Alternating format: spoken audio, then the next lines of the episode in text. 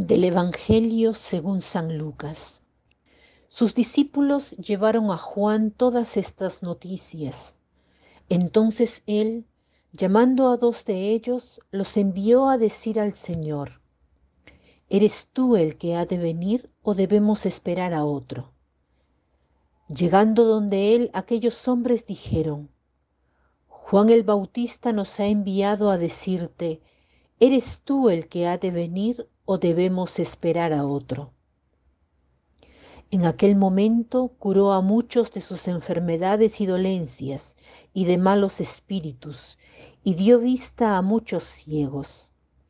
Y les respondió, Id y contad a Juan lo que habéis visto y oído.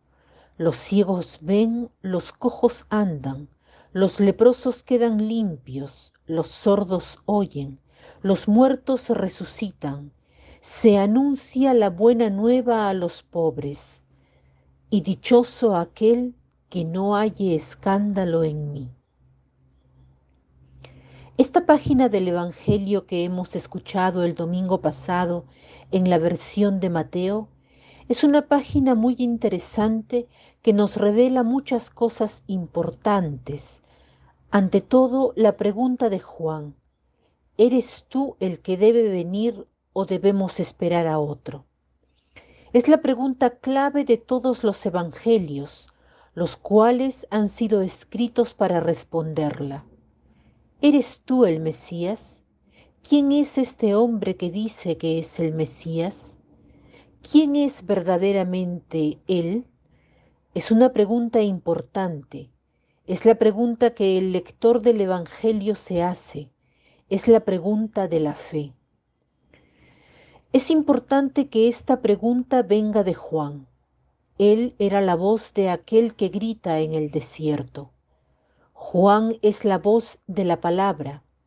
Su entera existencia ha sido el ser el precursor. Se entiende que esta pregunta para Juan era importante, porque toda su vida había girado en torno a su vocación, la de anunciar al Mesías. Este momento de su vida es el momento de prueba para Juan. Se pregunta, ¿yo a quién he anunciado? ¿Este hombre del cual yo pensaba que era el Hijo de Dios es verdaderamente tal? ¿Y por qué Juan se hace esta pregunta? Porque Juan, como hemos leído, Esperaba un Mesías que purificase con fuego a Israel, un Mesías que renovase los corazones de modo fuerte, tal vez violento, que trajese de nuevo la, justicia. No un Mesías político como esperaban otros en Israel, un Mesías que separase la paja del trigo, alguien que castigase, pero Jesús no vino a apagar la mecha humeante ni a romper la caña inclinada. El Mesías es aquel que viene a mostrar el rostro misericordioso del Padre para poder atraer a los hombres hacia Él. El Mesías viene a revelar quién es el Padre.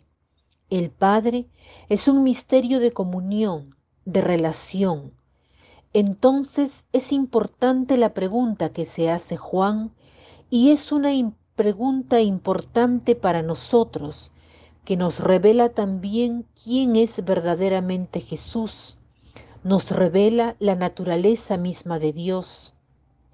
Pero es una pregunta importante porque nos hace vislumbrar el camino de fe de Juan, de este santo, este hombre, este profeta del cual dice Jesús, no hay hombre nacido de mujer más grande que él.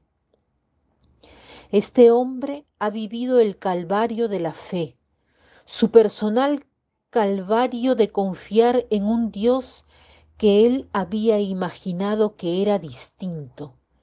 En el fondo, este es el núcleo de nuestra fe, del camino de fe de cada uno de nosotros. ¿Quién es el Dios al cual seguimos?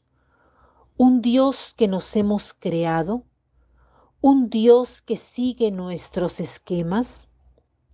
¿O dejamos que Dios sea verdaderamente Dios que se manifieste a nosotros como Él quiere manifestarse, como un tú que nosotros no podemos controlar. Jesús no dice, soy yo, porque quizá esa no hubiese confirmado la fe de Juan. Jesús cita las escrituras, concretamente a Isaías, quien habla del Mesías, pero no solo lo cita, sino que cumple lo que dice. De este modo le hace ver a Juan que Él es el cumplimiento de esa palabra. Y esta es la prueba más grande que Juan puede recibir. Jesús no dice que es el Mesías, sino que da las pruebas de que Él es el Mesías. Él y la palabra coinciden. ¿Cómo podemos superar las tentaciones? A través de la palabra, como Jesús en el desierto.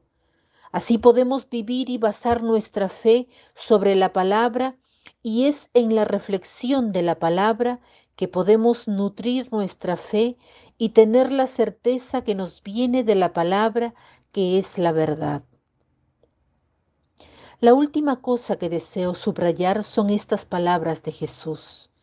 Dichoso aquel que no halle escándalo en mí.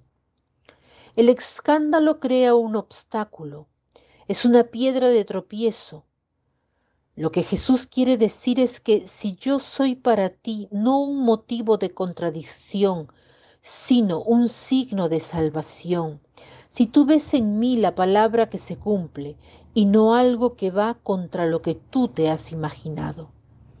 Está invitando a Juan a confiar no en su intuición, sino en la realidad del Mesías que es Jesús mismo. Dichoso aquel que no halle escándalo en mí. Estas palabras también están dirigidas a nosotros.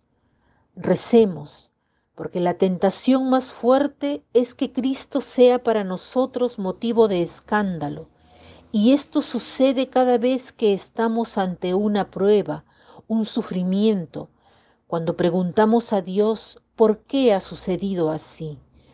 Y la voluntad de Dios se vuelve para nosotros motivo de escándalo. Pidamos hoy al Señor la gracia de confiar siempre en Él, sobre todo en este tiempo de espera de un Dios que se hace niño, un motivo de escándalo para nuestra debilidad que busca un Dios que se manifieste en su omnipotencia. Pidamos delante de la cuna la disponibilidad, la apertura del corazón para acoger a Dios así como Él quiere mostrarse. Que tengan un lindo día.